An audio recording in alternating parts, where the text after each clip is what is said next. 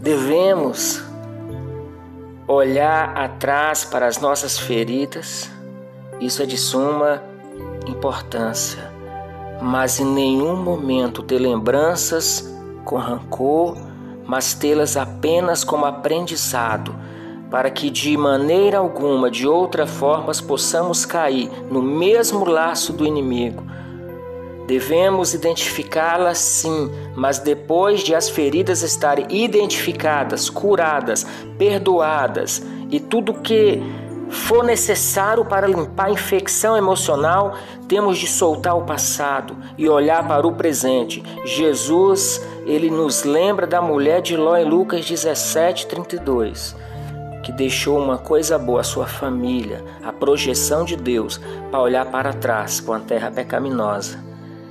E essa etapa da cura emocional, ela relaciona o aprendizado. Então devemos ensaiar novas coisas. Precisamos experimentar novas coisas para termos novos resultados. Talvez tenham sido condutas que nos ajudaram por algum tempo, mas que agora estão nos prejudicando e necessitamos mudá-las ou nos damos conta de que a forma que aprendemos na nossa família não está dando os resultados desejados e é tempo de mudar quando as nossas famílias nos levaram a uma tradição que não era do agrado de Deus. Ou fomos curados de nossas feridas no coração e agora estamos livres para aprender o que? Novas condutas. O certo é que temos controle sobre nossas ações e condutas e podemos escolher aprender ou não novas formas de relacionamento. Isso é importante. E o mais importante é estarmos de acordo com a palavra de Deus. É verdade que aprender novas atitudes assusta. O certo é que chega um momento na vida em que temos de aprender novas maneiras de nos relacionar com os demais, enfrentar os problemas e viver melhor. Não permita que o medo impeça de viver uma vida mais santa e agradável a Deus. Por isso temos passos importantíssimos, passos necessários para que haja cura emocional, para que a nossa alma esteja cheia de Deus, não cheia de um vazio de Deus. Admita que você foi ferido e que há uma ferida no seu coração. Identifique essa ferida, peça a Deus que faça tudo o que for necessário para efetuar a cura. Compartilhe sobre uma ferida com outra pessoa de absoluta confiança. Não vejo nenhum problema nisso. Perdoe aquelas pessoas envolvidas totalmente desse tempo para convalescer. Decida aprender uma nova forma de se relacionar com o passado, com o presente e com o futuro. E o mais importante, gaste tempo com Deus. Ou melhor, ganhe tempo com Deus.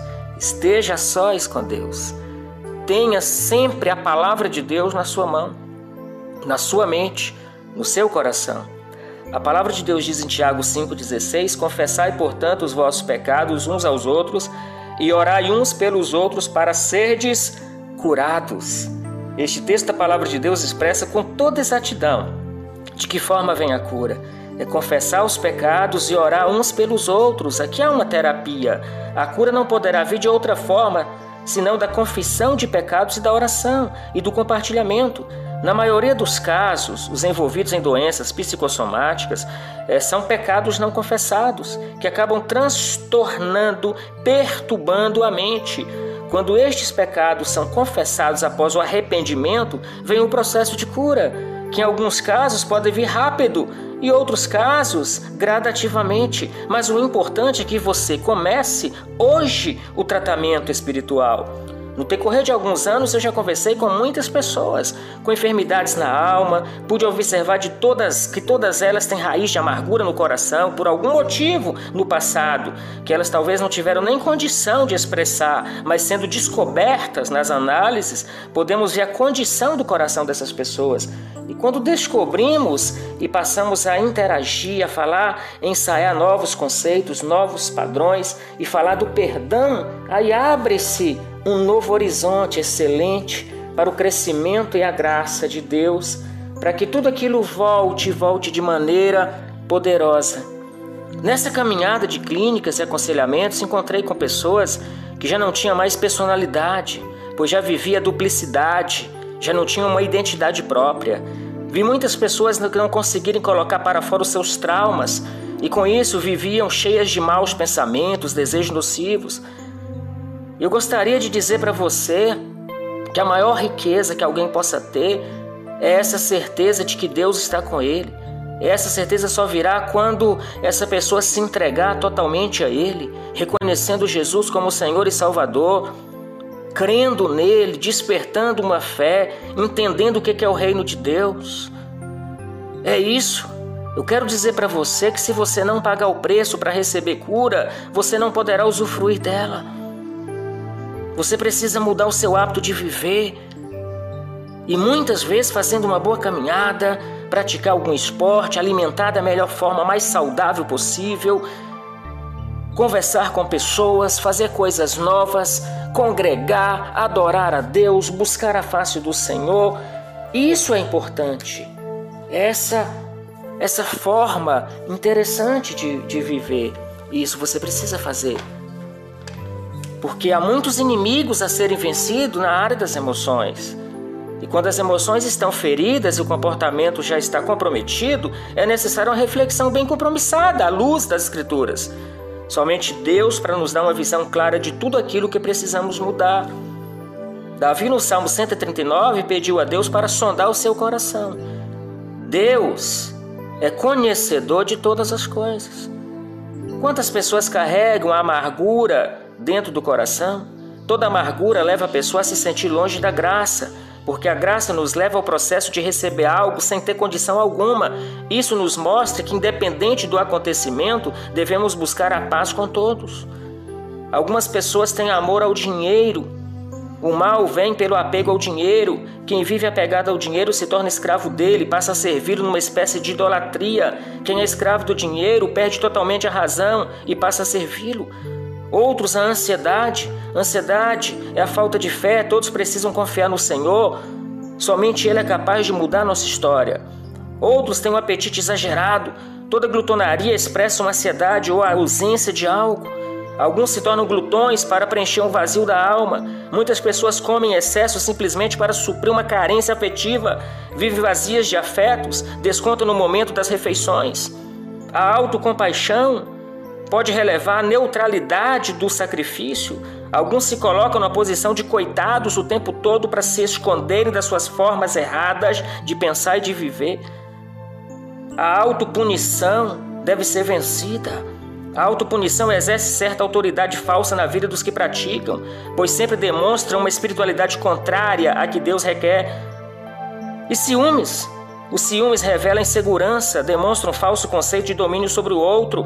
Aquele que possui a falta de confiança em si mesmo revela por meio dos ciúmes as próprias inseguranças. E geralmente acontece com pessoas que passaram por algum momento de solidão ou que tiveram muita dificuldade em conseguir alguém no âmbito amoroso. Contendas quem cria contenda cria a possibilidade de demonstrar aos outros os próprios desejos. O nosso corpo, mente fica pesados.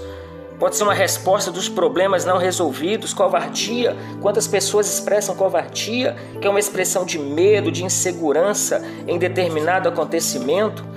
Desespero, a falta de entendimento, a falta de confiança, o desprezo quem sente, quem comete, ainda não é possuidor do conceito de um homem ser relacional. E todo relacionamento precisa, um precisa do outro. O egoísmo, maneira errada de manifestar o outro, a minha razão, a razão do homem foi corrompida pelo pecado. Por isso a nossa mente se tornou a mente de Cristo quando nós entregamos a Ele. Inferioridade, todo sentimento de inferioridade foi gerado por um espírito de derrota. Sentir-se inferior pode também ser uma forma manipuladora de se obter ali junto sempre ao grupo, a um espaço.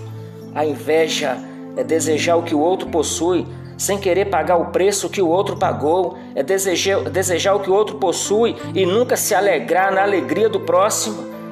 Ira, toda ira vem como uma negação daquele que recebemos, daquilo que recebemos das pessoas, seja por informação ou seja na prática dos atos medo. A insegurança produz o medo, a falta de confiança o seu combustível. E o ódio é um sentimento que revela a nossa condição espiritual.